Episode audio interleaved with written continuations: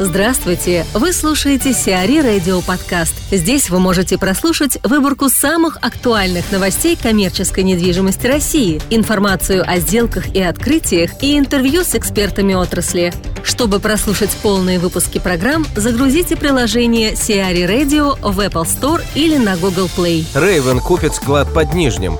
Федеральная антимонопольная служба одобрила два ходатайства компании, связанные с британской инвесткомпанией Raven Russia о покупке 15% в ООО «Кстовский индустриальный парк 1» и 99% долей ООО «Кстово Девелопмент». На балансе приобретаемых компаний находится Волжский индустриальный парк площадью 180 тысяч квадратных метров в городе Кстово в 15 километрах от Нижнего Новгорода. Девелопером проекта выступает компания Griffin Partners. Сумма сделки может составить около 3 миллиардов рублей. Екатерина Морозова, старший директор департамента складской недвижимости Cushman & Wakefield, рассуждает о состоянии складского рынка и его перспективах по основным показателям. Если вообще потенциал э, дальнейшего развития у складской недвижимости, он есть и он огромен. Переходя к основным показателям, что мы ожидаем? Ну, злободневный вопрос, да, будет ли расти ставка аренды в перспективе там, нескольких следующих лет.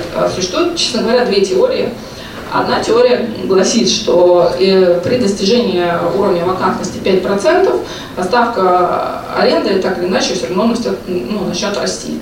Вторая теория э, говорит, что ставки будут неизменными, и в доказательство этой теории там, мы приводим а, опыт наших ближайших соседей а, Польши и Чехии, у которых в 2008-2009 году ставки до уровня 50-60 евро за квадратный метр. Это наши текущие ставки сегодня.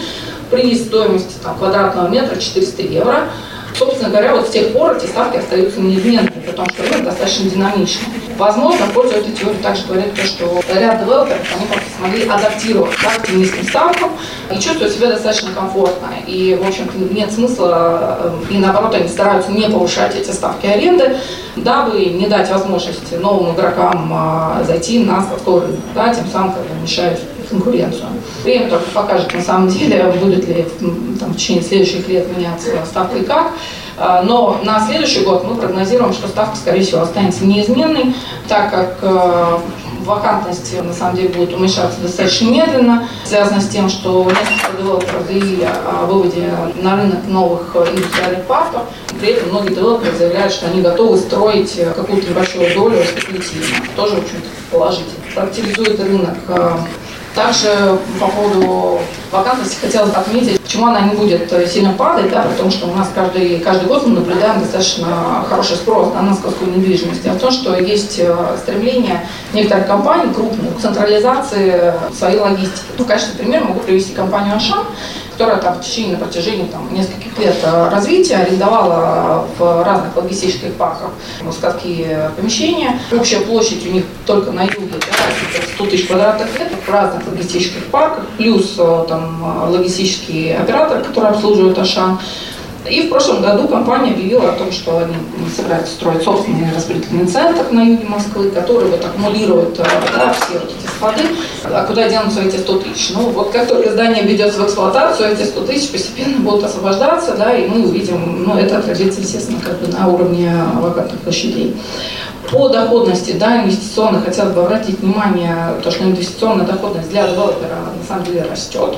Еще в начале 2017 года мы отмечали там, ставку капитализации на уровне 13%, сейчас это где-то уровень там, 12%, ну и мы ожидаем, что где-то до 11,5%, там, наверное, там, в следующем году эта ставка дополнительно опустится. С чем это связано?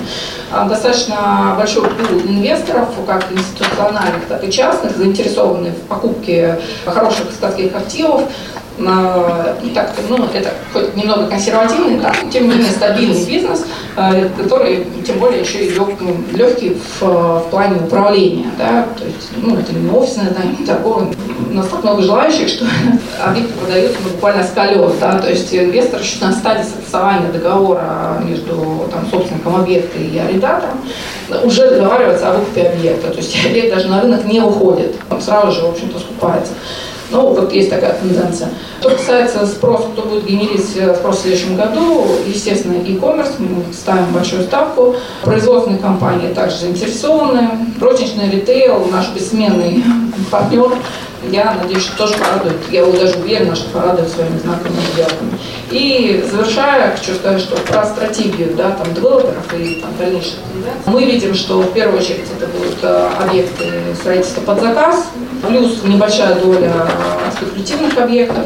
Ну и есть вот новый такой сегмент, такой загадочный, который все обсуждали на протяжении этого года, уходящего, да, Light Industrial.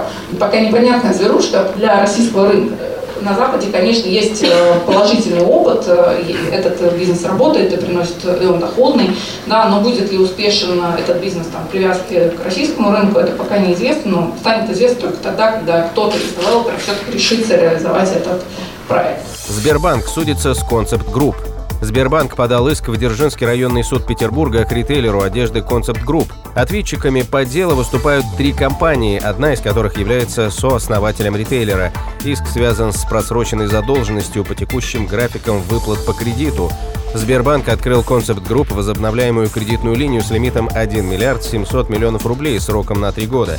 Средства выделялись на пополнение оборотных средств компании. Лента и X5 обходят магнит. Крупнейшие продовольственные ритейлеры отчитались о продажах за прошлый год. Самыми быстро растущими стали лидер рынка X5 Retail Group, а также вошедшие в топ-3 российских ритейлеров без учета французского Ашана «Лента». Под конец 2017 года темпы роста у «Ленты» оказались чуть выше – 23,39% за четвертый квартал против 23,37% у X5. Выручка «Магнита» за 2017 год выросла всего на 6,4% 0,2% до 1 триллиона 140 миллиардов рублей, что намного ниже прогноза менеджмента компании. JetBrains закрыли сделку по Лотосу. IT-компания JetBrains приобрела здание комплекса Lotus Tower общей площадью 30 тысяч квадратных метров. Консультантом выступила компания City Profit. Lotus Tower станет офисом для сотрудников JetBrains, которой не удавалось найти подходящий объект в течение двух с половиной лет. Сиари Радио. Эксклюзивные рубрики «За и против», «Ноу-хау», «Ремейк», «Новые форматы». Слушайте в полных выпусках программ в приложении Сиари Radio. Приложение доступно в Apple Store и на Google Play. Более подробная информация на сайте siari.ru slash radio.